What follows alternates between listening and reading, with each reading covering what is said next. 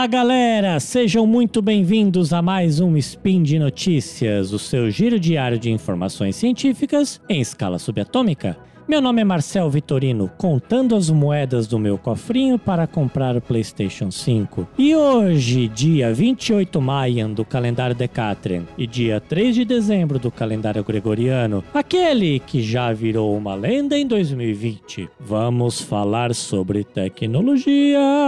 E no programa de hoje, Facebook é multado na Coreia do Sul. Streaming cresce na América Latina. Sony diz que está correndo para fabricar mais mais PS5. Roda a vinheta. Tá, tá, tá.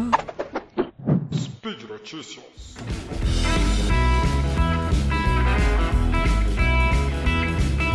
Ai meu Deus, eu quero comprar tanta coisa, mas não consigo achar nada barato. Ei mocinha, você já ouviu falar da Promobit?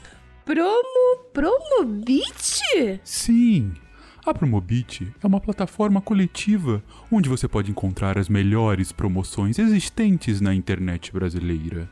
Hum, mas isso não é golpe? Claro que não.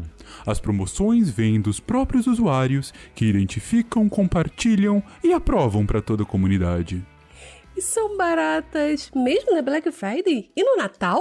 Principalmente nessas datas. Se você está querendo as melhores ofertas, os preços mais baratos para eletrônicos, moda, papelaria, perfumes, viagens e muito mais. Adorei! Promobit! É para lá que eu vou! promobit.com.br A comunidade que encontra e compartilha as melhores ofertas.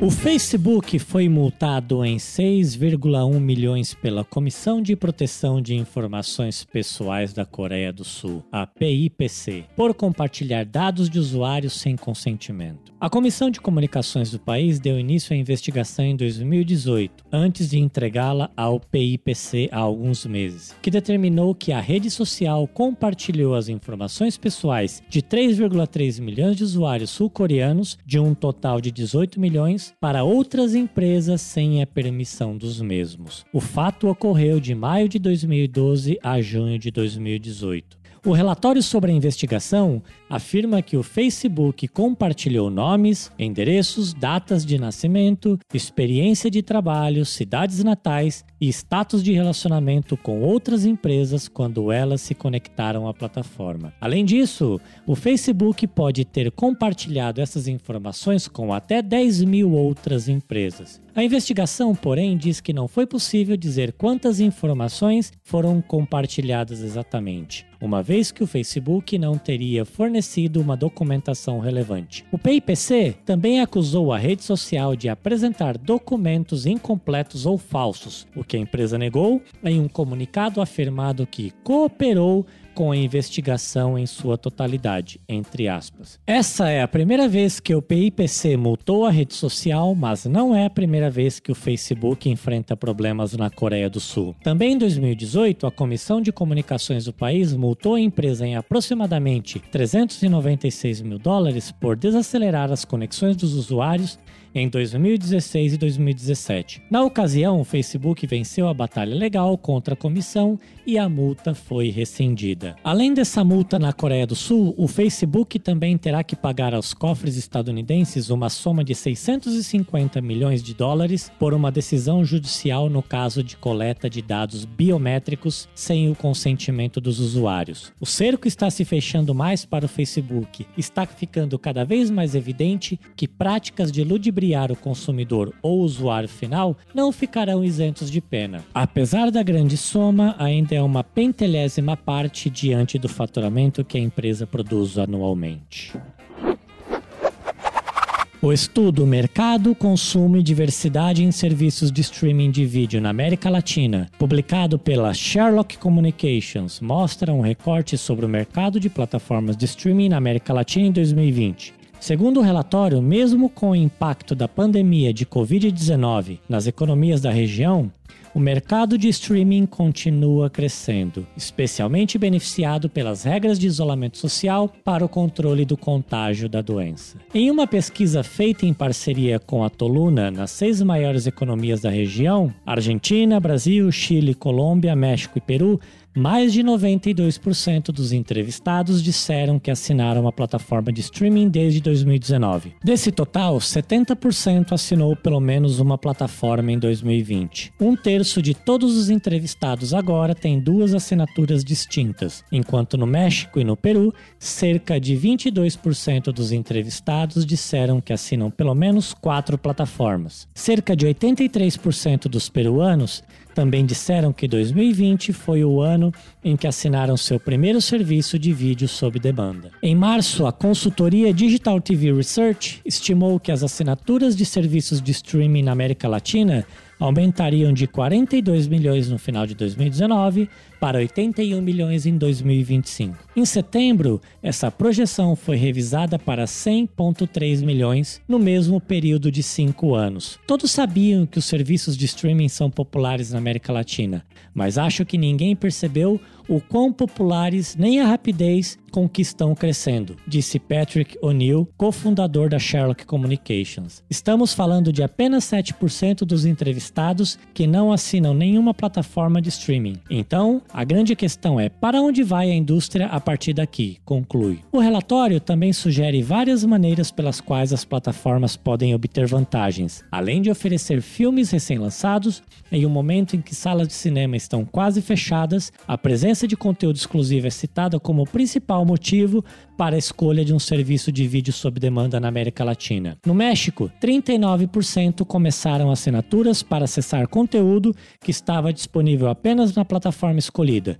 No Brasil, esse número é de 37%. Os programas são a principal atração para quase metade dos consumidores latino-americanos. Mais de 40% dos entrevistados afirmaram que a presença de seu programa favorito é um motivo relevante para a escolha de um determinado serviço. No México, 34% também citaram programas antigos enquanto 38% dos peruanos destacaram programas em língua estrangeira. Um terço de todos os entrevistados destacou o apelo de novas séries de alta qualidade em seu idioma nativo. O desejo dos latino-americanos por conteúdo produzido em sua região é digno de atenção. Para colombianos e peruanos em particular, este é um dos principais motivos para assinar um serviço. A preocupação não é com a qualidade dos programas, mas sim com tantas opções já disponíveis e novos novos concorrentes se preparando para pousar na América Latina.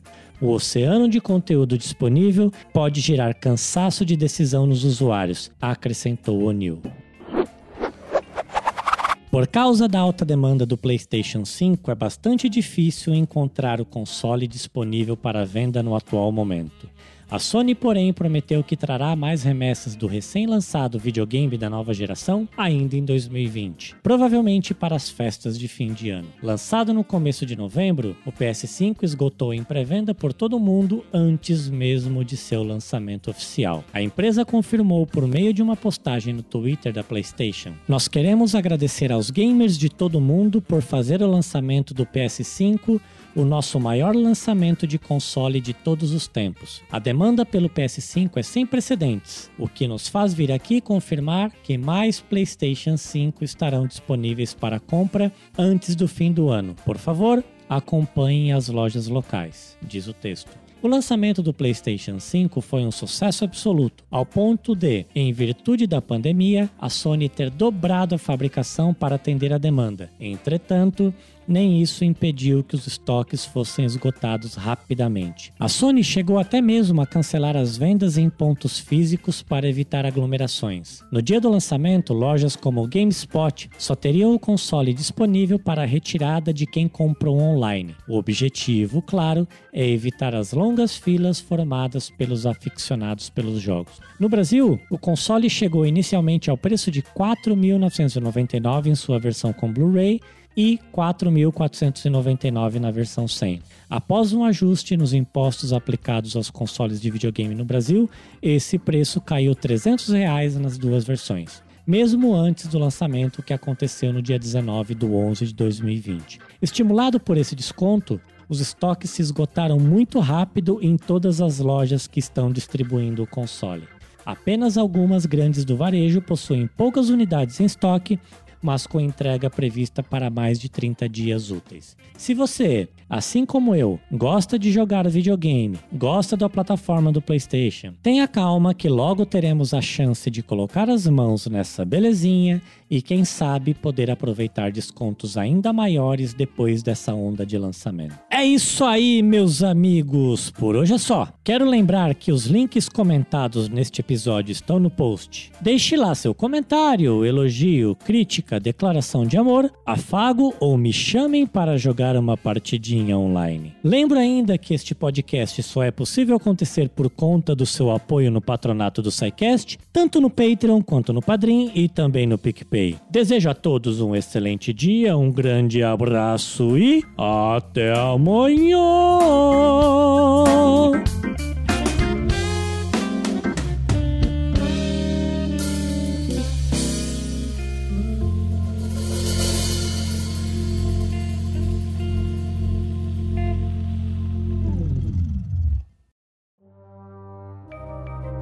Este programa foi produzido por Mentes Deviantes deviante.com.br.